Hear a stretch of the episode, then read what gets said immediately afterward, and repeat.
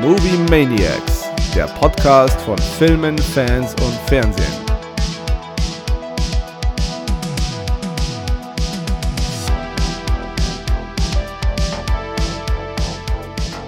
Hallo ihr da draußen und herzlich willkommen zu unserem kleinen Podcast. Mein Name ist Gaku und mir ist wie fast immer der liebe Kero zugeschaltet. Guten Morgen, Kero. Mahlzeit. Und heute haben wir auch wieder einen Gast und zwar den lieben Werner. Guten Morgen, Werner. Moin. Ich glaube, auf äh, Vorstellung können wir heute verzichten. Du warst ja schon jetzt ein paar Mal mit dabei im Podcast. Ja. Und ja, heute soll es um Nope gehen. Nope, das dritte Werk von äh, Jordan Peele, läuft seit dem 11. August äh, bei uns im Kino, geht 209 Minuten und ist ab 16 Jahren freigegeben. Ähm, Bevor es losgeht, ähm, vor allem heute bin ich sehr auf eure Meinungen gespannt. Ähm, wie steht ihr denn vorab so ein bisschen zu Jordan Peele? Keru. Also ich muss sagen, dass der einfach mittlerweile mit drei Filmen geschafft hat, so eine Marke zu etablieren, schon fast so ein bisschen wie, wie Quentin Tarantino. Also ich, wenn es heißt, es kommt ein Jordan Peele-Film ins Kino, äh, dann will ich den auch einfach wirklich sehen, weil, äh, also Get Out, der 2017 rauskam, war ja einfach schon so ein, so ein, so ein Brett, wo du erst gedacht hast, so okay, der macht vieles anders. Und äh, Us, äh, also im Deutschen war es Wir von 2019, der hat mich einfach komplett äh, shooketh to the core. Also der hat mich echt äh, weggeblasen. Ähm, deswegen, also ich halte relativ viel von ihm, vor allem wenn man sich auch anschaut, wo er eigentlich herkommt, dass er mit Key und Peel eigentlich dieses äh, Comedy-Format da im, in, im amerikanischen Fernsehen hat. Schon, also ich bin, bin immer hooked, wenn es heißt, äh, es kommt ein neuer Peel ins Kino. Werner? Ja, da schließe ich mich am Kero auf jeden Fall an. Also, ich finde, er hat auf jeden Fall das Horror, ja, Horror kann man nicht direkt sagen, aber so das Grusel, Mystery-Genre schon revolutioniert auch. Allein mit äh, seinem letzten Werk Ass. Also das war schon ein Meisterwerk, finde ich jetzt. Ja, ähm, ich finde, du kannst schon Horrorfach sagen. Ich finde auch Jordan Peele hat es, also vor allem jetzt auch mit Us war es bei, also ich fand Get Out fand ich super. Und ja, Us fand ich persönlich halt noch eine Spur besser, weil der halt mehr so auch in das, ja, der, der hat mich persönlich halt mehr angesprochen, weil ich halt die, die, weil der halt einfach gruseliger war. Das fand ich cool. Allerdings, und auf, da, da bin ich auch bei euch, ähm, dass Jordan Peele, finde ich, in ganz kurzer Zeit es geschafft hat, so, sich so einen Namen zu machen, dass ich auf, also wenn ich im Horrorfach auf jemanden zählen würde, wäre es Jordan Peele. Der, der finde ich, hat so Avancen, so, das, das könnte so ein zweiter Craven oder Carpenter werden, weil er einfach so eine eigene Handschrift hat. Und das hat er bei Nope, finde ich, wieder bewiesen. Du siehst, dass das einfach ein Peel ist, weil er sehr viel was ich bei ihm so liebe, ist, dass er sehr viel Wert aufs Detail legt und inszenatorisch halt einfach unfassbar cool ist. Ich habe irgendwo gelesen, ja. äh, dass jemand das als Elevated Horror bezeichnet hat. Und da muss ich sagen, mir ist bisher tatsächlich kein besserer Terminus eingefallen, um das zu bezeichnen, weil genau das ist es im Endeffekt. Erläutern Sie bitte doch dem geneigten Zuhörer Elevated Horror. Naja, im Endeffekt ist es halt einfach, es geht halt darum, dass du nicht nur einen Horrorfilm machst oder Schauwerte lieferst, die auf irgendeiner bestimmten Ebene funktionieren, also ob das jetzt Body Horror ist oder irgendein Psycho oder äh, Alien oder was auch immer Horror-Genre äh, ist, sondern dass das Ganze immer eindringlich ist, immer spooky ist, dich immer irgendwo verfolgt, aber immer auch eine, eine, eine bestimmte Metaebene hat.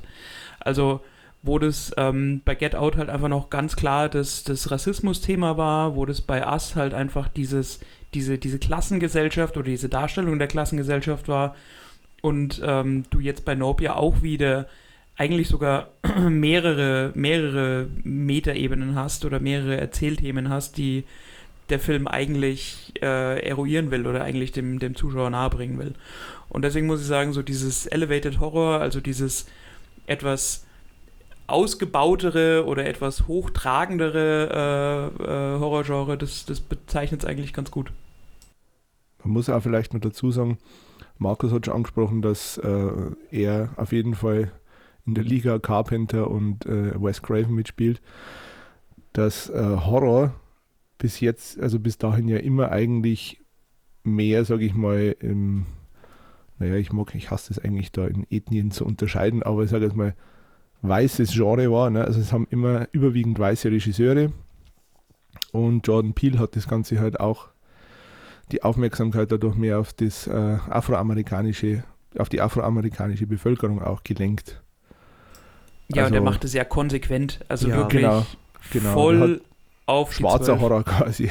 Also ich glaube, ja. das kann man auch absolut so sagen, weil Jordan Peele das selber ja auch in Interviews sagt, dass er da einfach ja. Wert drauf legt und dieses diese, dieses Genre, was eigentlich halt von in Anführungsstrichen Weißen dominiert wird, genau. das hat er für sich halt in eine andere Richtung gelenkt, aber ziemlich cool, wobei ich jetzt muss äh, persönlich jetzt sagen, dass wenn ich mir die Peel-Filme anschaue, ich jetzt nicht, das finde ich halt so, also er hat ja auch immer Schauspieler, die halt einfach auch wahnsinnig gut sind. Also wie der äh, Kalua heißt er, oder? Der, der den OJ spielt. Kaluja, Daniel Kaluja. Kaluja. Den ich einfach als Marke halt auch sau cool finde, als Typen. Und da würde ich jetzt selber auch gar nicht dahin kommen, jetzt irgendwie zu sagen, äh, der hat ihn halt nur besetzt, weil er irgendwie da das afroamerikanische bedienen würde. sondern nee, er hat sich da nee, einfach nee. einen coolen Schauspieler genommen. Das meine ich jetzt nicht damit. Nein, das ich meine, das ist dieser Doppeleffekt, das, was ich ja. jetzt meine. Achso, ja, okay, ja, genau. Ja, ja, also es ist schon eine bewusste Auswahl, die er trifft, aber sie kommt nicht bei mir so an, sondern er hat da einfach coole Typen genommen. Ja, und ich meine, wir sind da ja im Prinzip schon an dem, an, an der ersten Metaebene oder an dem ersten übergreifenden Thema, was äh, in Nope ja auch behandelt wird. Also diese, diese Darstellung äh, von äh, schwarzen Darstellern im Film, äh, über die Historie, auch mit dem ganz bewussten Fokus auf diesem Horse in Motion, also diesem ersten Bewegtbild, das jemals geschaffen wurde, mit, ähm, mit dem schwarzen Jockey. Äh, all das wird ja thematisiert. Also er holt ja zur denkbar besten Zeit, äh, zu der man dieses Thema aufgreifen kann, da wirklich äh, zieht er ja alle Register. Und ähm, das ist ja, wie gesagt, äh, eines, eines schon der, der bestimmenden Themen im Film. Selbst bei Candyman, gut, Candyman hat ja an sich schon diese, diese Prämisse, aber da war ja beim Remake auch äh, Produzent. Und den finde ich zwar allgemein ein bisschen schwächer, Candyman, den kann man trotzdem anschauen, der ist ganz cool, aber da merkst du halt auch, dass Peel, da hat er auch wieder seine Handschrift mit drin. Ähm, aber lassen wir uns, oder gehen wir jetzt mal zu Nope über. Ich will, also es wird, glaube ich, schwierig, den Film ohne Spoiler zu besprechen. Deswegen würde ich sagen, wir versuchen es jetzt trotzdem mal am Anfang spoilerfrei ähm, den Film so ein bisschen zu werten. Dann ähm, unsere Wertung und dann gehen wir in den Spoiler-Talk. Und Kero, fass doch mal kurz zusammen, worum geht es in Nope? Ja, schauen wir mal, wie kurz es geht.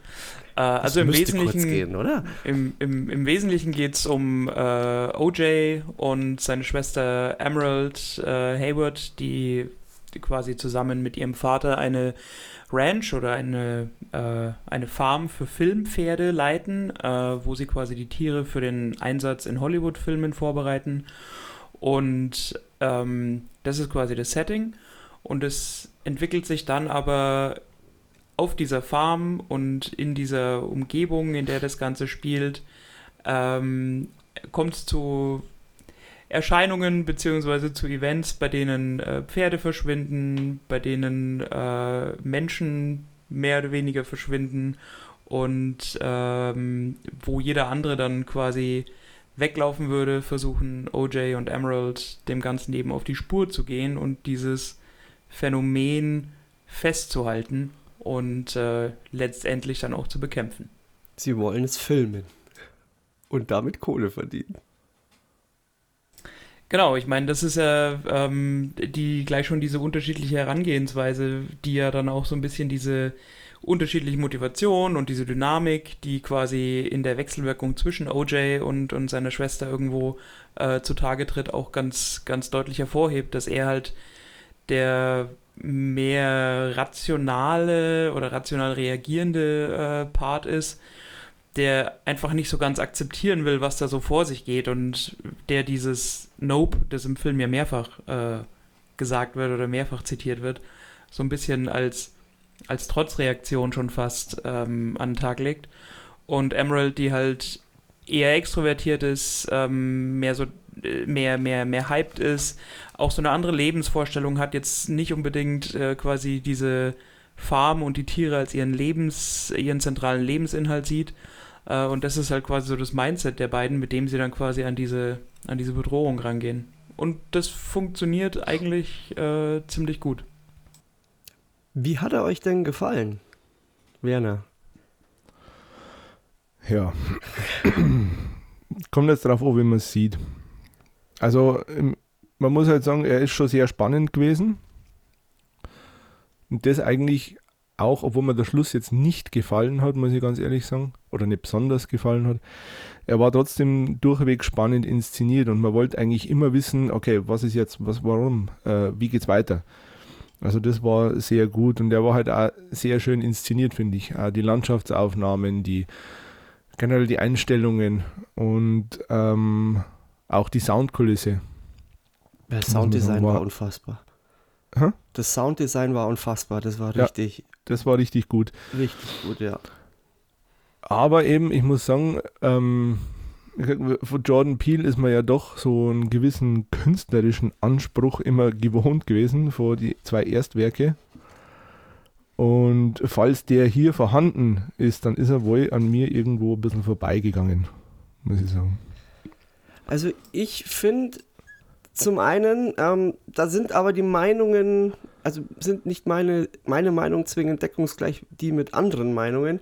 Ich persönlich fand bisher immer so Get Out den ähm, am einfachsten zu konsumierenden Film von ihm. Ich fand, dass der einen relativ äh, stringenten Handlungsstrang hatte und eigentlich, der hat zwar auch eine Metaebene, aber die war nicht so, so entkoppelt. Bei Ass fand ich es schon schwieriger vor allem auch der Schluss. Ich fand Ass so, du musst dich halt drauf einlassen. Der war auch so ein bisschen sperrig. Und bei mhm. Nope, finde ich, macht er so eine Mischung, aber ähm, er, er hat einen relativ geradlinigen, einfachen Erzählstrang, was die Spannung angeht. Aber ich finde, dass dazwischen halt schon viel passiert und vor allem ähm, sind viel, ich, ich finde, dass Nope so ein bisschen ein Genre-Mix aus verschiedenen Filmen ist. Ich will jetzt da aber das noch nicht vorgreifen, sondern das will ich für einen Spoiler-Teil aufheben. Und dass wahnsinnig viel so zwischendrin schon passiert. Ähm, er erzählt, äh, du kannst, was, was man vielleicht nicht so tiefgreifend hat, ist diese soziale Kritik, wobei, da können wir dann nachher auch drüber reden, die so latent auch vorhanden ist. Ich finde, so ein bisschen ist Nope, der weiße Hai im Wilden Westen mit einem UFO. Also ich finde das, was der Werner sagt, schon auch irgendwo interessant, weil äh, ich gut nachvollziehen kann oder mir auch während, dem, während ich den Film gesehen habe, gedacht habe, dass der mit Sicherheit nicht bei jedem einen Blumentopf gewinnt, weil gerade diese, diese wilde Genre-Mix und also ich glaube, das äh, ist jetzt kein, kein übermäßiger Spoiler, dass du halt wirklich so diese Horror-Elemente hast, aber auch Science-Fiction, Western, Comedy, dass das da alles wirklich sehr organisch und sehr harmonisch miteinander verbunden wird, ähm, muss, glaube ich, erstmal so auf Akzeptanz treffen bei den Leuten. Ähm, also dann, das ist das aber was, was mir zum Beispiel sehr gut gefallen hat. Ja, okay. Dieser Genre-Mix. Ja, und dann geht es dir, also ich weiß nicht, die, die Bilder, die gezeichnet wurden, fand ich überragend. Also ich habe dann, wie gesagt, äh, ich meine, Director of Photography ist äh, heute von heute mal, der ja, also ich meine, wenn du dir seinen Portfolio anschaust, da haut es der Vogel aus und man versteht nicht so ganz, warum der eigentlich noch keinen Oscar gewonnen hat mit äh, eigentlich als Haus- und Hof-Kameramann äh, für, für Christopher Nolan mit äh, Spectre und Dunkirk und Tenet und auch bei Interstellar und Ad Astra. Und wenn man sich das alles anschaut, dann versteht man auch, warum der Film und das, was dargestellt wird, irgendwie einfach so so gut wirkt, weil die Leute, die daran mitarbeiten oder für die, für das, für das Gezeigte und Erlebbare wirklich verantwortlich zeichnen, halt wissen, wovon sie reden und was sie tun. Und ähm, also mich haben dann wirklich so diese, diese Bilder auch einfach abgeholt, die gezeichnet werden. Diese äh, weiten Landschaftsaufnahmen, eher äh, auf diesem leuchtend orangenen Pulli auch zum Schluss dann mit diesen, ich meine, spielen ja dann diese, diese Ballonmännchen, also diese Skydancers, dann noch so eine äh, spielen ja noch eine Rolle. Ähm, und gerade diese, diese Mischung aus ähm, wirklich Komplementärfarben, aber dann auch wieder eingebettet in diese Tristesse der Landschaft bei den wirklich, bei diesen ganz weit aufgezogenen Szenen. Ähm, das hat schon irgendwo einen künstlerischen Anspruch, wie ich mir auch gedacht habe, ja, das macht einfach auch Spaß, sich den nur aufgrund der Schauwerte anzuschauen. Ja. Ja, das stimmt schon. Also, wie gesagt, die Inszenierung ist wirklich sehr gut. Also, die hat mir auch wahnsinnig gut gefallen. Und was ich noch hervorheben möchte, eigentlich, das ist der, der Michael Wincott, der da mitgespielt hat. Mhm.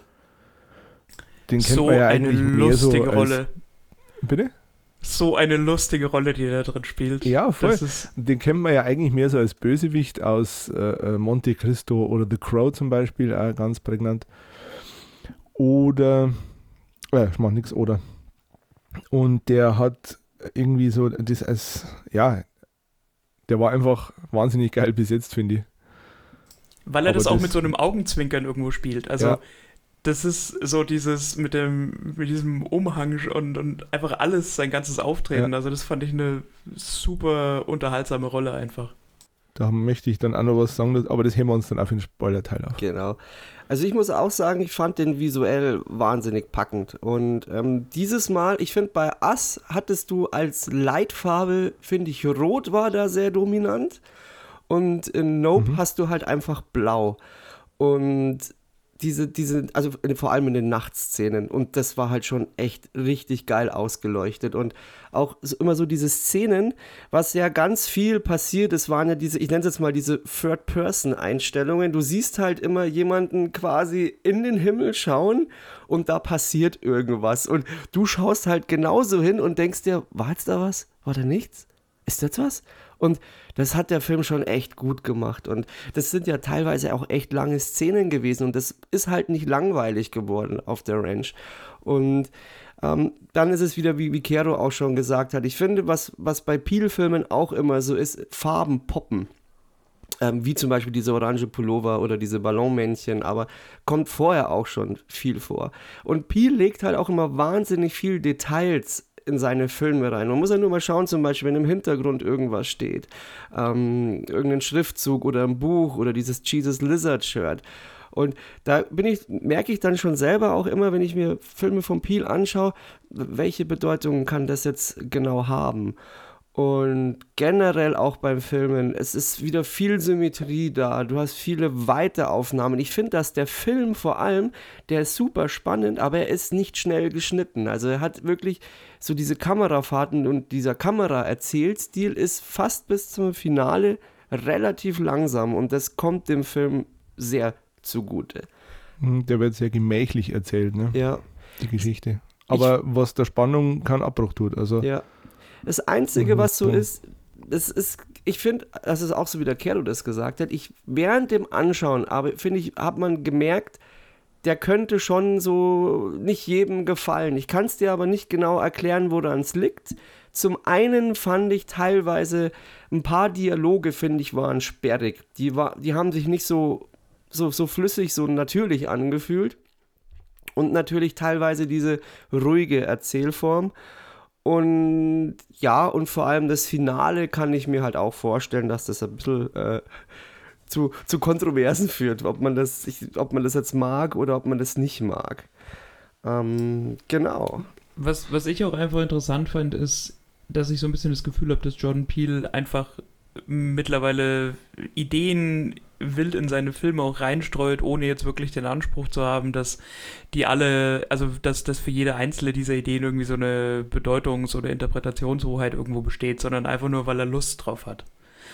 Und was er bei dem Film halt auch irgendwie, was, was sehr gut und spielend gelingt, sind so Analogien einfach zu anderen Filmen. Also in der Darstellung dieser, ich nenne es jetzt mal außerirdischen Entität, die sie da fotografieren wollen. Ähm, das, also ich habe mich da einfach so ein bisschen auch erinnert gefühlt an, an Arrival von Dennis Villeneuve, der mir wahnsinnig gut gefallen hat. Mhm. Auch so ein bisschen ähm, äh, hier Begegnung der dritten Art von, von Spielberg. Ähm, auch so einzelne Szenen aus, äh, aus Shining zum Beispiel, oder wie du vorhin schon gesagt hast, äh, von, vom reinen Setting her ist es nicht so weit weg von, äh, von der Weiße Hai. Also der spielt sich einfach so ein bisschen mit diesem, für den ist, ist, ist Hollywood und Filme machen irgendwie einfach so a walk in the park, wo er einfach so hier mal ein Blümchen pflückt und da mal ein Blümchen pflückt und das halt alles irgendwie in seinen Filmen äh, mit, mit, mit unterbringt. Aber ich finde nicht, dass das random dann wirkt, sondern die, das nee, wirkt schon alles nicht. so, als ob es wirklich da seinen Sinn und Zweck ja, ja. hat. Absolut. Das dient nicht dem Selbstzweck. Das ist schon, also er lancierte schon ganz genau, was er wo und wie einsetzt. Das auf jeden Fall. Aber er bedient sich halt einfach überall. Wie fandet ihr denn ähm, Stephen Young, also die Rolle des Yuppie? Oder Jupp. Ja, der ist ja bekannt Jupp. aus The Walking Dead. Die Rolle des Yuppie. Yuppie. Jupp. Hm? Alles, alles klar. Jupp. Äh, ja, Jupiter's Claim, habt ihr euch die, habt ihr euch die Website angeguckt? Nee, ich war nicht auf Website der Seite. zu dem, okay, zu diesem Theme Park. Das ist, das ist ganz witzig. Ähm, vielleicht schreiben wir das noch irgendwie die, den Link noch in die Show Notes. Äh, ja, sorry, Werner, du wolltest, du hast gerade angesetzt. nee, nein, das ist halt äh, aus, bekannt aus The Walking Dead, der Glenn. Und ich mochte den da schon sehr gern, den Schauspieler, und ich finde, er war auch hier wieder sehr gut. Ne? Also wenn man, wenn er dann einmal die, wenn die Rückblenden immer kommen zu seiner Zeit als Kinderdarsteller und wie man einfach merkt, auch wie er die Zeit überhaupt nicht verarbeitet hat, aber nach außen hin immer cool und smart wirken will. Der Vorfall mit Gordy zum Beispiel, ne?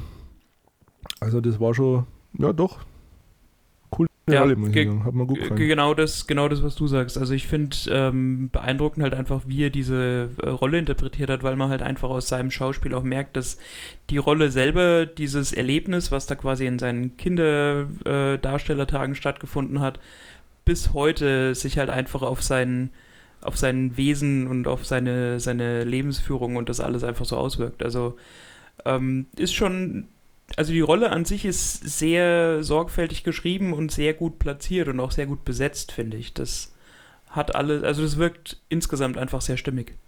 Ja, also ich finde, er etabliert sich da auch als sehr guter Schauspieler, wobei er das ja in Minari auch schon gemacht hat. Und ich finde es auch gut, dass er sich jetzt da von seinem Glenn-Image da einfach jetzt lösen konnte.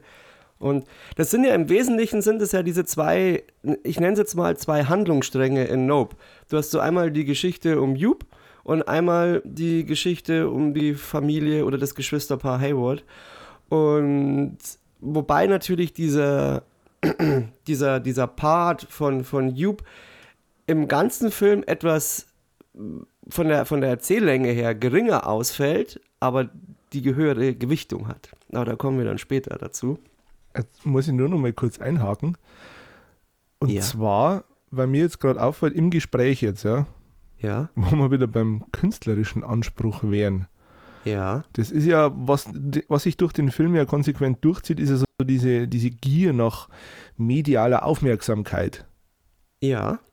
Und es ist ja oft so, ähm, dass äh, äh, Kinderdarsteller, die da mit einer bestimmten Rolle identifiziert werden bis ins Erwachsenenalter und dann eigentlich von der Bildfläche verschwinden. Und ich finde, der Jupe, das ist da eigentlich, ja doch, das ist so, äh, wie soll ich sagen? Das ist die Verneigung von Macaulay Culkin. ja, der halt dann trotzdem, der halt eigentlich im Film bis kein, keinen Fuß mehr fassen kann, aber dann trotzdem mit seinem Themenpark versucht, einfach wieder in eine Rolle zu schlüpfen, dann äh, einfach äh, ähm, Aufmerksamkeit vom Publikum zu bekommen. Also das ist dann wieder so dieses, diese Gier nach medialer Aufmerksamkeit im Endeffekt, ja, die das sich ist, da durchzieht schon ein zentrales Thema, was in dem Film mitschwingt. Die Gier nach okay, Sensation. Dann, dann, hat er doch mehr Anspruch, als ich dachte. Ja, gut, dass wir es erarbeitet ja. haben. So, aber ich glaube, wir gehen jetzt mal zu dem Spoiler-Teil über, aber geben vorher noch eine Punktewertung ab. Kero, wie viel würdest du Nope geben? Also, ich habe tatsächlich sehr, sehr wenig Kritik, die ich in dem Film üben kann. Ein wesentlicher Kritikpunkt aus meiner Sicht ist jetzt, dass ich ihn insgesamt einfach ein bisschen zu lang fand. Ich meine, das ist halt immer so, also zum einen ist das eine sehr subjektive äh, Ansichtssache und aber auch was, was von Film zu Film einfach immer so ein bisschen variiert, ob man jetzt zu welchem Schluss man da kommen will. Ähm, aber der hätte sich mit einer Viertelstunde oder 20 Minuten weniger auch äh, gut angelassen. Ähm, aber abgesehen davon, äh, von den Schauwerten, von der, vom, von der atmosphärischen Dichte, ähm, von dem, wie die Erzählung aufgebaut wird, wie Bilder eingesetzt werden, wie der Score eingesetzt wird, wie ähm, das Kostüm und auch der Setbau eingesetzt wird, ähm, gibt es eigentlich nicht viel auszusetzen. Deswegen komme ich auf äh, 8 von 10 Punkten. Werner? Uh, das ist ordentlich, ja. Also, wie gesagt, direkt nach dem Kino war ich ein bisschen äh, enttäuscht, weil ich einfach was anderes erwartet habe von einem Jordan Peele-Film. Aber gut, da muss ich sagen, hätte ich vielleicht ja, 6 von 10 Punkten gegeben. Aber da es jetzt gerade im Gespräch Klick gemacht hat, ähm, würde ich fast draufgehen auf 7 von 10 Punkte. Okay. Ja. Um, ähm, Weil doch einige Fehler, also einige Logikfehler drin sind, die mir einfach nicht gefallen und ja, ich vom Schluss einfach ein bisschen enttäuscht war. Aber doch 7 von 10. Okay, ähm, ich äh, gehe auf 9 von 10. Ich hatte echt hört, richtig, hört. Ich hatte richtig viel Spaß beim, beim Anschauen und so am Anfang so, hm, ah, was passiert jetzt da? Also ganz am Anfang bin ich noch nicht so gut in die Handlung reingekommen, aber irgendwie hat sie dich dann doch reingezogen. Und dann irgendwann, finde ich, hat das alles so einen Sog ausgelöst. Und bin dann teilweise wirklich drin gehängt und so, boah, wie geht's jetzt weiter? Und dann auf einmal ging es los mit so, boah, wie cool ist denn dieser Einfall? Und wie ist denn jetzt diese Szene? Und wie ist denn das jetzt schon wieder gemacht? Und wow, wow, wow, wow. Und irgendwie war er dann aus und ich war, ich hätte, ich hätte da noch eine Stunde schauen können, weil ich echt so viel Spaß hatte dran, was da alles mit reingewurstelt worden ist. Und ähm, ja, das, also ich kann, ja, ich hatte einfach richtig viel Spaß. Und ähm, auch der Sound äh, war, war super und fand ihn, also Ass würde ich mal sagen, ist mein Favorit von, von Peel. Aber Nope hat mir jetzt auch, würde ich dann direkt danach gleich äh, ein, einstufen. Und dann kommt Get Out. Also von mir gibt es auf jeden Fall eine klare Kinoempfehlung. Und warum ich mich so gefreut habe, kann ich dann jetzt auch im Spoiler-Teil dann etwas genauer erläutern. Deswegen, Leute, ähm, es ist wirklich schwer über den Film zu reden, ohne zu spoilern. Ähm, deswegen würde ich einfach sagen, geht ins Kino und schaut den euch an. Ich könnte mir vorstellen, dass er leider nicht so die große, also dass er nicht so auf die große, breite Masse trifft, wie er es eigentlich verdient hätte. Deswegen geht trotzdem ins Kino und schaut ihn euch an. Es ist wirklich wert. Und wir gehen jetzt auf den, äh, zum Spoiler-Teil über. Deswegen seid ihr hiermit gewarnt. Wenn euch Spoiler egal sind, hört einfach weiter. Ansonsten könnt ihr dann die Folge weiterhören, wenn ihr den Film gesehen habt.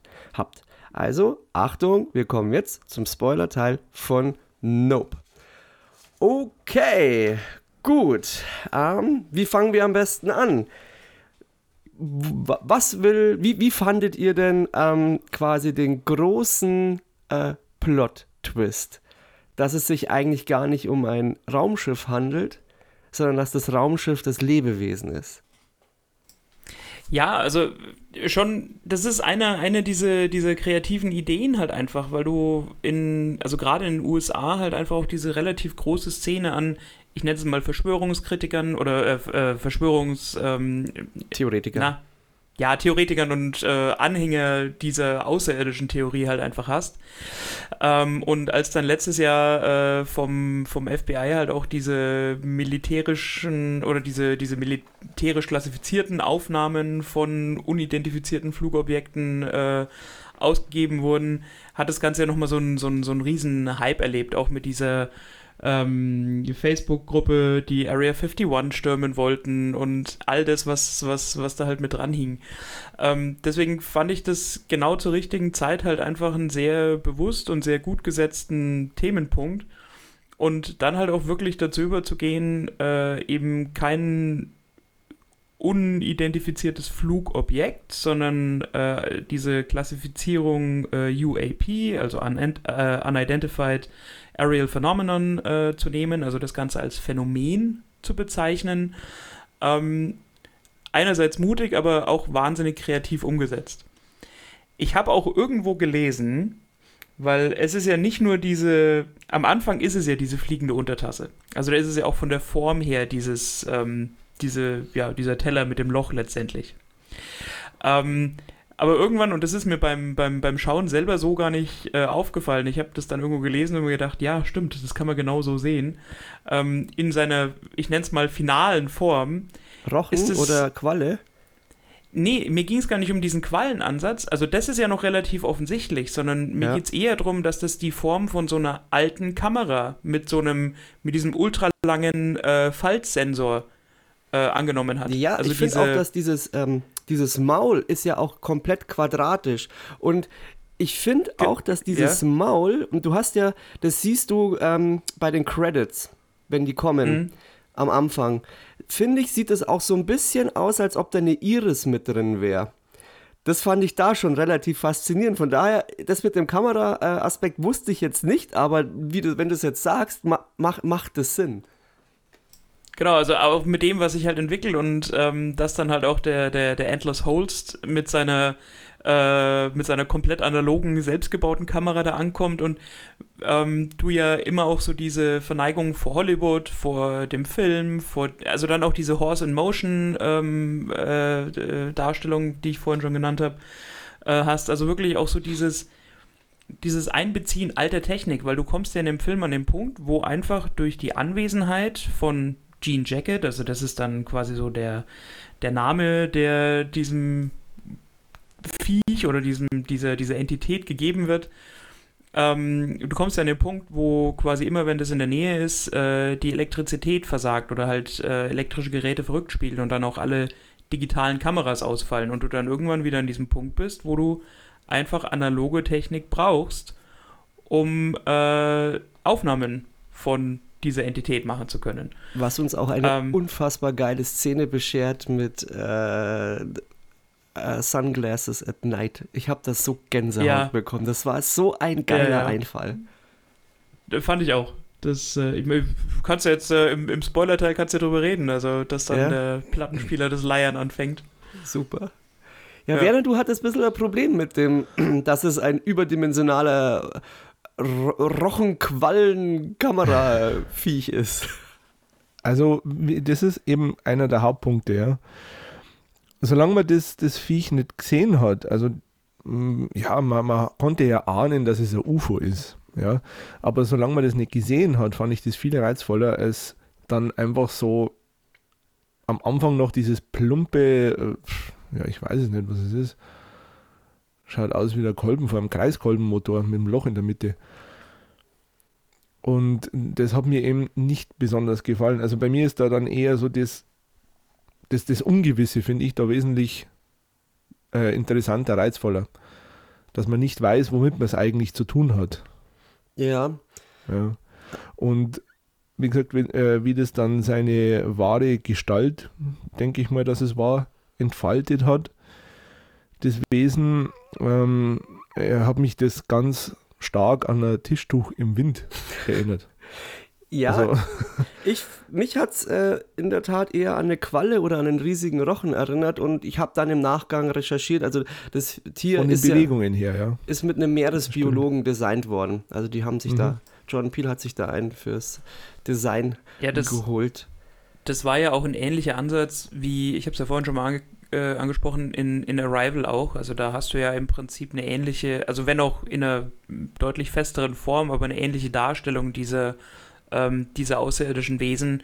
Und da spielen ja auch diese tentakelartigen Ausformungen und quasi das, was dann quasi der Kamera oder der Linguistin, äh, übrigens überragender Film mit einer sehr guten Jessica Chastain da drin, äh, so entgegengeschossen wird, um diese Buchstaben, nenne ich es mal, oder diese Glyphen zu bilden, ähm, ist ja von der Form her auch ähnlich, wie es jetzt quasi Jean Jacket in, in, in, in Nope macht, mit, diesen, mit diesem grünen ja, mit diesem grünen Ding, was da halt einfach immer rauskommt. Ja. Ähm, was ich auch noch kurz äh, sehr positiv erwähnen will, ist so diese Dynamik zwischen den Geschwistern und vor allem Kiki Palmer als M. Die habe ich teilweise auch richtig aus den Socken gehauen. Ich finde, dass die mit wahnsinnig viel Kraft das gespielt hat und teilweise echt so ein paar richtig lustige Szenen gehabt hat. Und ich weiß nicht, habt ihr Scream Queens gesehen? Nee, noch nicht. Müsst ihr unbedingt anschauen, da spielt die auch mit. Also, also mega geil. Kann ich euch auf jeden Fall empfehlen. Ja, diese Dynamik funktioniert einfach. Das ist in ja. den Szenen, wo du dir denkst, OJ, komm mal aus dem Quark und mhm. sie dann aber einfach äh, so super hyped ist und auch andersrum. Das funktioniert, also es ist einfach eine spielend gute Darstellung von einer Geschwisterdynamik, ähm, also so wie Geschwister halt sein müssen. Und ich meine, ganz am Anfang stirbt ja auch der Vater. Also es ist ja nicht so, dass ähm, das eine unbelastete Beziehung wäre. Sie sind ja dann nicht nur äh, ohne, ohne Vater, sondern ähm, äh, auch mit dieser Verantwortung für die Farm und für die Tiere zurückgelassen. Also da ist ja schon auch äh, ein, gewisses, ein gewisses Spannungsfeld, in dem sie dann quasi bestehen müssen. Ja. Was ich, wo ich ja eigentlich drauf, drauf raus wollte, auch was ich jetzt unbedingt mal erzählen wollte, ich finde, dass dieser also Peel hat sich ja in Interviews hat er ja gesagt, er hat sich da stark auch an Hitchcock und äh, Steven Spielberg orientiert, vor allem auch an Jurassic Park und so dieser Kontext, den er eigentlich haben wollte. Und das ist das, was der Werner vorher auch schon erwähnt hat. Also es ist zum einen diese Gier nach Sensation, die soll bei dem Film mal thematisiert werden, weil im Endeffekt ist ja das auch, was immer stattfindet. Das ist damals schon ähm, als Gore, äh, also bei, der, bei dem Plot mit Gordy als Jupp äh, Kinderstar ist und das halt komplett schief läuft, ist ja quasi so diese Gier nach Sensation. Das wird ja dann auch erwähnt, dass man das eigentlich unter den Tisch fallen lassen wollte, aber das Ding dann voll gehypt worden ist im Internet und die Leute total ausgeflippt sind. Dasselbe ist, was in dieser Western-Show passiert. Und das ist auch dasselbe, was natürlich jetzt auch äh, OJ und M betreiben. Das ist so zum einen, finde ich, äh, diese eine Ebene. Die andere Ebene ist, aber die fällt so ein bisschen drunter, das ist so diese Domestizierung von Tieren. Das wird so zweimal, wird es thematisiert und ich glaube, Holst ist auch der, der das erzählt, dass du nichts fangen kannst oder nichts unterwerfen kannst, um eigentlich ohne dem Ganzen wirklich einen Pakt einzugehen. Was ja dann Juppie, äh, Jupp äh, auch so ein bisschen äh, zum Verhängnis wird. Aber was ich eigentlich raus wollte, dass der Film für mich eigentlich fast so in 70% seiner Anteilen wie der weiße Hai konzipiert ist. Du hast ein Monster, von dem du anfangs eigentlich nichts siehst und das so seine Kreise zieht. Das ist immer nur so an, angedeutet und du hast dann so diese, diese Tagszenen, so nenne ich es jetzt einfach mal, die wie bei Jaws sind und in Abwechslung mit diesen Wasserszenen, wo du nicht viel siehst und es sind dann diese Nachtszenen und ich finde, das Ganze gipfelt dann in dieser Szene, wo sie dann diese Ranch ähm, vorbereiten, um dieses Monster zu jagen. Und ich finde, da kannst du auch total die Rollen zuordnen. Und zwar, dass OJ den Brody spielt, so der Typ, der da gerade reinrutscht, aber stoisch ist und so versucht, das Ganze zu lösen. Du hast Host, der eigentlich die Rolle von Quint übernimmt, so der erfahrene Jäger. Er ist halt bloß ein Kameramann. Und ähm, da ist er ein Kameramann, aber er ist im Endeffekt der Typ mit, äh, mit den Skills. Dann hast du Torres, also die Rolle von Angel, äh, also der, der den Angel, also sein Spitzname Angel äh, hat und der den Hooper spielt, der diese neue Technik hat. Und das ist ja auch in Jaws so. Quint ist so eigentlich der Typ, der so ein bisschen rivalisiert mit, mit, mit Hopper weil Hopper ja so die neue Technik hat und den ganzen Scheiß, den du nicht brauchst und Quint hat halt sein, seine alten Sachen und ich finde sogar, dass sie die Szenen auf der Orca teilweise nachkonstruiert haben, indem beide in, ihr so, in ihrem Kamerazeltchen drin hocken und Holst wie Quint auch immer die Kurbel dreht, während sie den Hai jagen. Und der Hai ist im Endeffekt ja das Alien und statt diesen, statt diesen äh, gelben Fässern und diesen Pinks haben sie halt diese Ballonmännchen. Und da, da habe ich mich wie ein Schnitzel gefreut und das fand ich halt mega geil. Ich weiß nicht, wenn ich euch das so erzähle, ob das dann für euch auch Sinn ergibt. Wir konstatieren auf jeden Fall zwei Dinge. Zum einen, Jordan Peele hat sich an sehr vielen Hollywood-Größen äh, ein Beispiel genommen und sich inspirieren lassen. Und der Gakko hat eine gleichwohl bekannte wie auch äh, fragwürdige Vorliebe für den Film Der Weiße Hai. Nein, aber es ist ja bekannt, dass er Jaws super findet. Und du hast ja auch in, ja. äh, in Oz. Und dass du ihn super findest, das in stimmt Us schon. Kommt ja auch Jaws, als, also ist ja in, im Auto, das kleine Mädchen hat ja ein Jaws-Shirt an. Also ich finde, dass da schon auffällig, auffällig viele Parallelen sind und auch inszenatorisch das halt geil gelöst ist. Selbst dieses UFO ist ja eigentlich dann doch irgendwie wie so eine Art Wasserwesen. Und das fand ich schon mega geil. Das hat mir sehr gut gefallen. Also so habe ich es ehrlich gesagt noch gar nicht gesehen. Ne? Aber interessant, ja, doch. also ich meine, was, was die... So wie du das jetzt erzählst. Ja. Also, also schau dir das nochmal an und dann fühl dich und dann erinnere dich an die Szenen auf der Orca. Und mhm. dann, finde ich, hast du genau dieses Setting, auch diesen Prepare-Modus, wo sie da haben, also wo sie sich halt so vorbereiten und alles.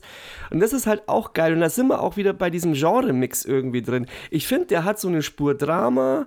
Dann ist es natürlich auch im Finale, ist es halt einfach ein Western-Film.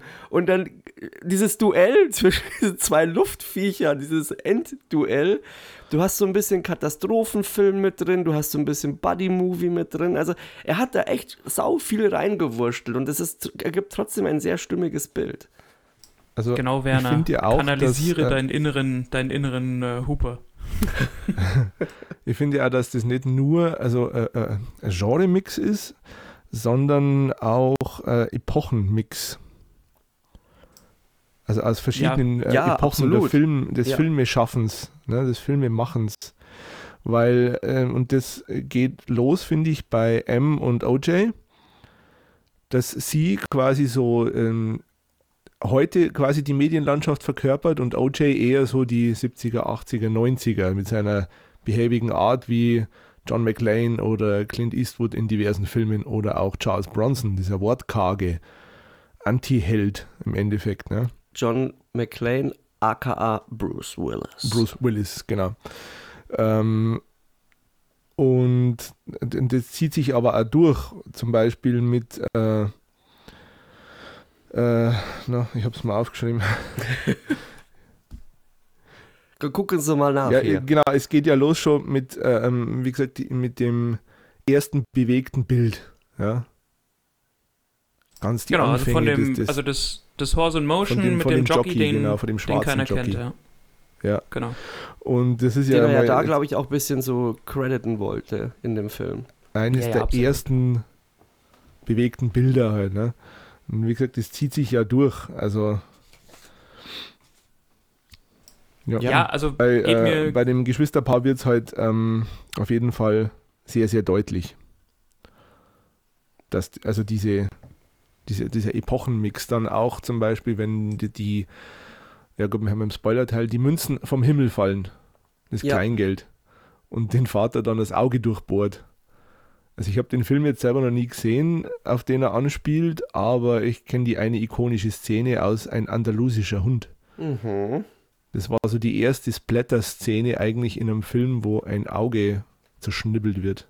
Genau. Vor laufender Kamera. So ungefähr. Also wie gesagt, das ist, zieht sich durch, ja. Kero? War das das, wo sie das, äh, wo sie das Kuhauge dann verwendet haben, glaube ich, ne? Ja. War das mhm. dieser, dieser Schwarz-Weiß-Streifen da noch? Genau. Von, genau, ja. Da war ja, Salvador Dali, glaube ich, irgendwie. Szene. Ja, genau. Ich, ja, die ist auch relativ ikonisch, wenn es um, um sowas geht. War das nicht, hat er nicht Salvador Dali an dem Film noch mitgearbeitet? Oder produziert? Schon, oder? Ja. Ja, ja, genau. Ja, also ähm, das ist, ich meine, das ist ja auch immer ein gern genommenes äh, Bild im Body Horror, weil immer, wenn es irgendwie um die Augen geht, das äh, ist, glaube ich, für viele relativ ja. schwer, schwer zu ertragen. Ich meine, genau. was mir natürlich auch aufgefallen ist, ist halt, dass er, ähm, wenn ich da so auf, auf den äh, Tarantino-Stil geprimed bin, äh, halt einfach diese ähm, Kapitel einfach äh, übernommen hat, also mit den Pferdenamen, also Ghost, Clover, äh, genau. Lucky und Jean Jacket. Stimmt, das ist ja eigentlich auch so cool. Genau, wo ich sage, äh, eigentlich wirklich, wirklich clever gemacht. Ähm, damit tust du dir eigentlich immer leicht einen Film, der eine kontroverse oder äh, nicht in erstinstanzlich besonders greifbare Story erzählen will, in solche Häppchen zu schnüren, sag ich mal, dass man die als Publikum auch besser verarbeiten kann. Also dass man wirklich weiß, okay, das waren einfach so die einzelnen Kapitel und so ähm, fügen die sich quasi in das Gesamtwerk ein. Ähm, also ist schon, wie gesagt, ein Film, der einfach mehr bietet, als es so erst den, den, den Anschein macht, weil man wirklich, äh, also das ist auch ein Film, den kann man einfach zwei, dreimal gucken und der bleibt einfach im Gedächtnis. Ne? Ja. Und ich denke, man entdeckt da immer wieder was Neues. Das ja, finde ich, hat man bei jedem Peel-Film. Ja. Und ich finde ihn aber, wie Kero auch vorher schon erwähnt hatte mal, also bevor wir aufgenommen haben, so rückwirkend wird der immer besser. Weil der so einfach, da sind Szenen, finde ich, die mit ein bisschen Distanz reifen die einfach. Ähm, worum wir, worüber wir jetzt noch gar nicht so wirklich gesprochen haben, ist ähm, so, warum ist eigentlich dieses Alien da? Das ist tatsächlich halt noch einer der. Ich, ich will, also für mich war es kein Kritikpunkt, weil ich kann manchmal eine Prämisse in einem Film auch einfach als gegeben hinnehmen, ohne sie jetzt zu hinterfragen. Aber die einzige Erklärung, die halt letztendlich gegeben wird, ähm, ist ja, wenn der Endless Holst auch mit auf der Farm ist und sie quasi sagen, ja, es ist äh, im Prinzip ein Predator, also es ist ein, es ist ein Raubtier, dass dieses Gebiet über der Farm oder über dieser, über dieser Kleinstadt in Kalifornien, wo das Ganze äh, äh, ne, spielt, äh, quasi so als sein Claim, als sein, als sein Territorium quasi beansprucht. Ähm, aber so eine wirkliche Erklärung, wo kommt's her, warum ist es hier, wird ja eigentlich in der Deutlichkeit nicht gegeben. Aber ich finde, das brauchst du auch nicht. Also es muss ja nicht immer, das ist halt da. Ja, genau, genau. das ist also das, das was ich meinte. So also ich kann sowas schon mal als, als gegeben hinnehmen, aber genau. ich kann auch gut verstehen, wenn man gerade sowas dann halt einfach, wenn man daran auch so ein bisschen Kritik üben will, ähm, dass man sagt, ja, unlogische Vielleicht Prämisse. Einfach weil es da Futter gibt. Ja, ich meine, ja. das, das fand ich so beim Schauen am Anfang, warum es für das, was ich gemeint habe, dass es so ein bisschen am Anfang schwierig war, weil der Film fängt ja eigentlich mit dieser Gordy-Szene an, also mit dieser, mit, mit, mit diesem Flashback. Ähm, also Gordy mhm. ist ja der Schimpanse und äh, Jupe ist ja so ein Kinderstar.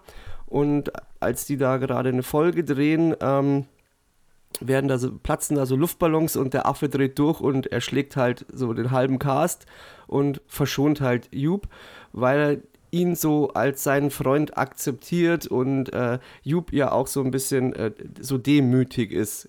Was auch so eine eindrucksvolle Szene ist, wie er langsam halt auf diesen Tisch zu, also wie der äh, Schimpanse Gordy langsam auf diesen Tisch zugeht, unter dem sich Jupe versteckt und man quasi die Augenpartie des Affen einfach nur durch diesen Schleier sieht. Ja äh, kurz bevor der Affe dann halt einfach erschossen wird. Und die angedeutete Brofist.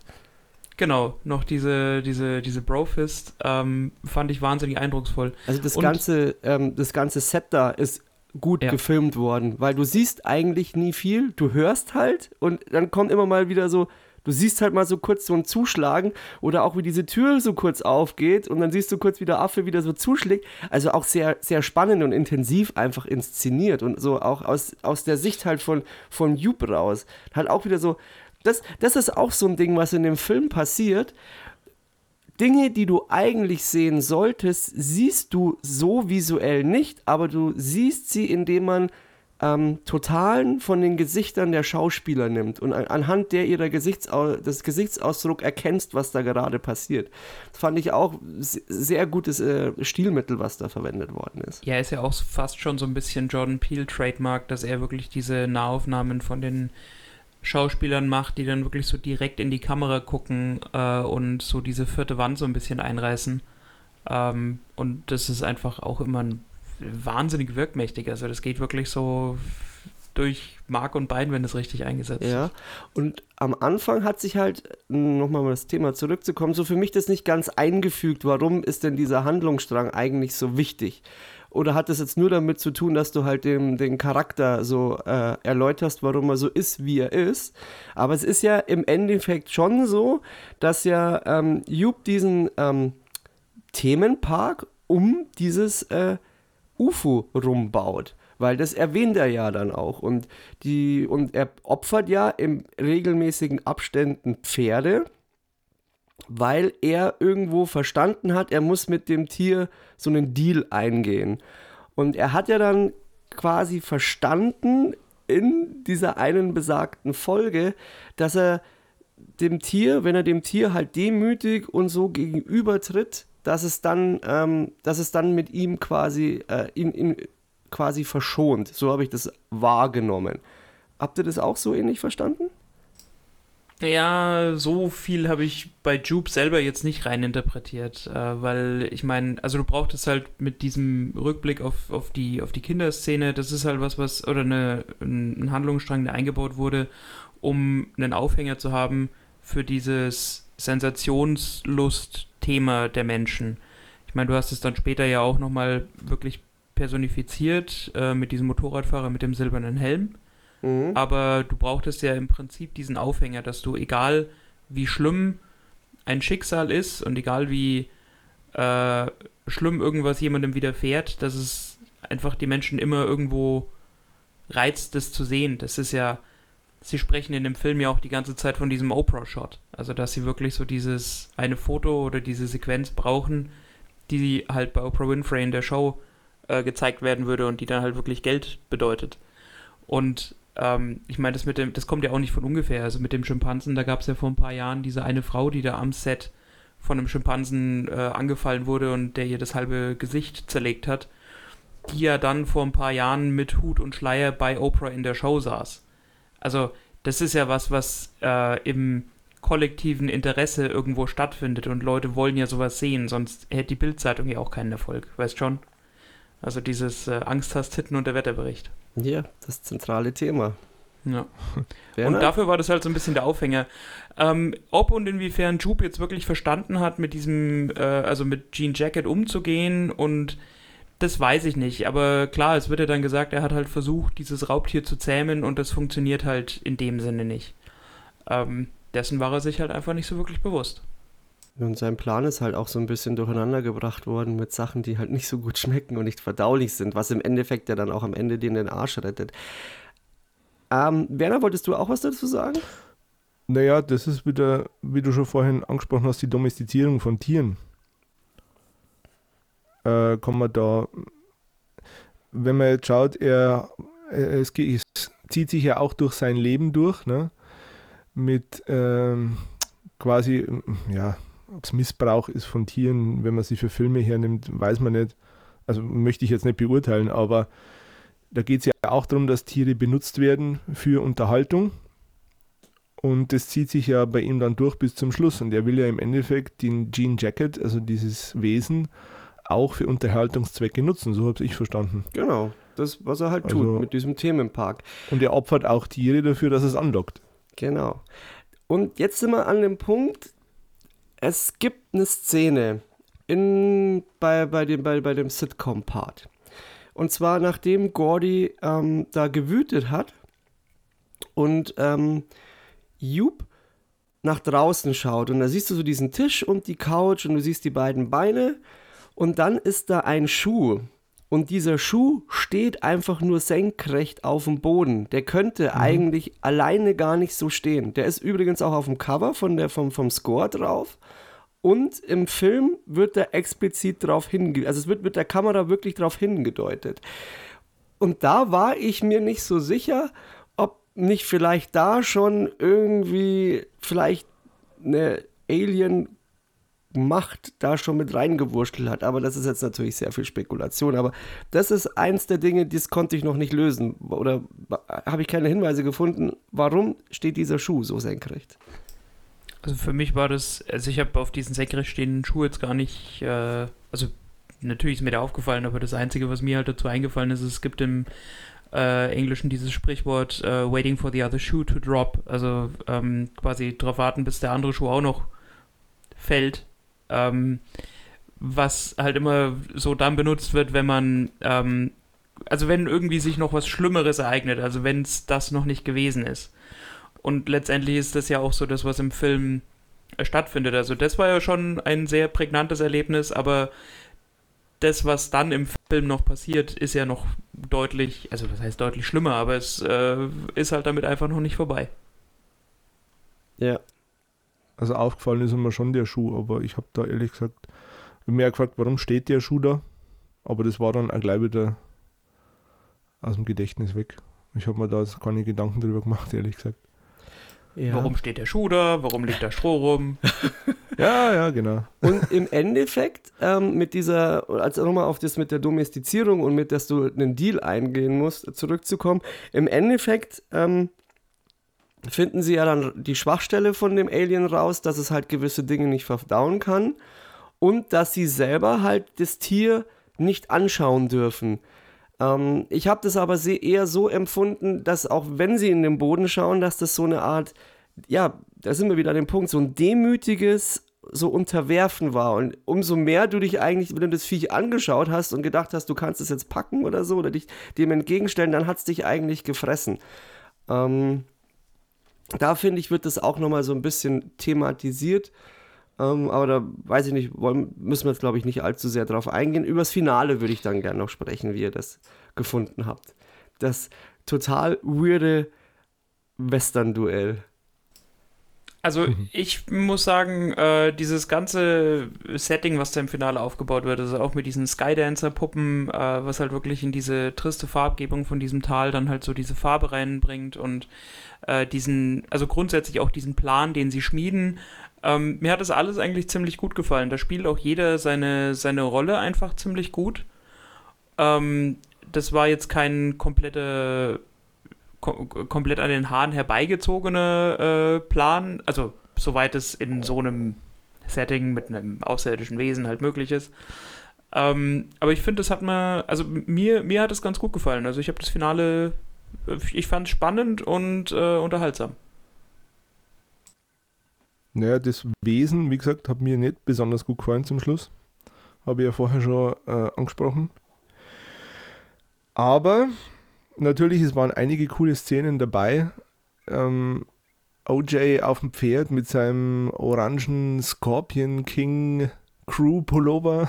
Ja, das, das war ein Highlight, ja. Super. Ja, als moderner schwarzer Cowboy im Endeffekt so aus dem Nebel raus taucht er auf, der große Held, der quasi die Menschheit gerettet hat vor diesem bösen Wesen. Und um nochmal ein paar Oder Worte der, über der Akira Was? Power Slide, den Emerald Super, mit dem Motorrad. Ja, ja, ja, ja, genau. Voll das, das war geil. cool, ja, das stimmt. Und um nochmal ein paar Worte über Michael Wincott zu verlieren, der absolut irre Filmmacher, ja, der halt, äh, man, man, erkennt ja schon, wenn man dann, wenn er telefoniert mit M, dann schaut er sich ja so seine, äh, oder schneidet gerade seine Dokus, was er macht. Und er ich finde, er ist ja da besessen vom Kampf um Leben und Tod. Mhm. Ja, also er hat ja nur Szenen, werden da gezeigt, wo quasi Tiere miteinander kämpfen auf der Jagd, also Tiger mit Schlange und, und weiß nicht, was ist. Und ich glaube, das ist also das, er ist da richtig besessen davon, einfach vor dem Kampf um Leben und Tod und deswegen will er auch so den ultimativen Shot drehen, da wo es um Leben und Tod geht, indem er sich dann vor dem Wesen fressen lässt. Ja. So, also quasi so sein, sein Höhepunkt, sein Lebenshöhepunkt. Und es ihn, glaube ich, ja auch so ein bisschen mit seinem Bann gezogen hat. Aber apropos Motorrad, das war dann auch so ein What the fuck-Moment, wo dieser absolut weirde Pressefotograf, Journalist aufgetaucht ist auf diesem Motorrad und dann dieser Dialog halt so absurd und dann so äh, äh, und dann ist er wieder abgedampft. Das war halt total crazy. Ja, ich denke aber auch, dass das einfach so die so Anspielung ist auf die Klatschpresse, weil das ja, ja, Ganze absolut. ja ad absurdum mittlerweile geführt wird. Also ja, also das, das war schon passend, finde ich. War ja, gut. Aber, aber ich fand es auch geil. Ein richtig geiler Einschub. Ja, das ist ja auch, also der wird ja im Cast dann als Ryder Maybridge geführt und Maybridge war ja im Endeffekt der, der äh, quasi dieses Horse in Motion gemacht hat, also der quasi diesen Jockey auf das Pferd gesetzt hat und dann durch diese Contraption aus äh, Seilen halt geschickt hat, das halt dann immer die Kameras ausgelöst hat. Also auch das ist halt wieder so ein Rückbezug mhm. auf, äh, auf, auf dieses, auf dieses äh, Thema, auf dieses Motiv, ja. Ja, und dann fand ich die Idee halt, ähm, dann diesen überdimensionalen äh, Heißluftballon Jupe in die Luft zu schicken und dann diese beiden Wesen im Himmel zu haben und dann dieses Duell im Endeffekt. Das fand ich halt auch irgendwie total cool gelöst. Damit habe ich einfach auch nicht gerechnet, weil da ab, ab dem Zeitpunkt wird der Film halt einfach komplett drüber. Und ähm, aber da, darauf muss man sich halt einfach äh, dann einlassen können. Ich glaube dann, wo ab dem Zeitpunkt, wo du halt merkst, dass es doch äh, eher ein Bettlaken ist, was durch die Gegend fetzt und du dich halt nicht drauf einlassen kannst oder willst, weil er bis zu dem Zeitpunkt ja doch noch relativ äh, geerdet ist. Ähm, da finde ich es dann schon ein Bruch, aber ich habe mich da wirklich äh, köstlich amüsiert dabei. Ich fand es richtig geil. Da war ich einfach von dem Ideenreichtum einfach geflasht. Von daher, das Finale hat mir auch sehr gut gefallen, vor allem da einfach dann doch noch diesen Western mit reinzuwursteln. Und das letzte, also der Opera-Shot, der auch noch gelingt dann. Ja, genau. Quasi mit einer, ey, ich weiß nicht, was für eine Kamera das war, aber wahrscheinlich ja, sehr uralte. cool eigentlich. Ne? Ich meine, die mhm. haben in dieser Westernstadt diesen Brunnen aufgebaut, wo mhm. du quasi so ein Polaroid machen konntest, während du, also die Kamera von unten den Brunnenschacht nach oben fotografiert und dich dann quasi dabei aufnimmt, wie du über diesen Rand von dem Brunnen in die Tiefe schaust. Und das ist ja dann im Prinzip diese Kameravorrichtung gewesen, mit der sie dann dieses, dieses Foto machen. Genau, die ist nämlich auch nicht ausgefallen. Hm. Also war wahrscheinlich auch eine analoge Kamera.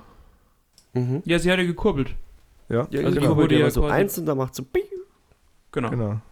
Also wie diese, wie diese ähm, kleinen Kameras, die du kriegst, wo du dann quasi den Film wo du so weiterdrehen musst, weißt schon? Diese, ja? keine Ahnung, genau, 2-Euro-Kameras oder so. Aber da sieht man dann auch wieder, dass die Besessenheit einfach der medialen Aufmerksamkeit bis zum Schluss vorhanden ist. Ja, das wird auch im Angesicht des Todes ja. quasi, ne? Ja, ist Man will recht, einfach ja. berühmt werden. Ja. ja. Ja. das ist ja der cool. ihr Antrieb. Aber sie machen es halt dann noch ein bisschen besser.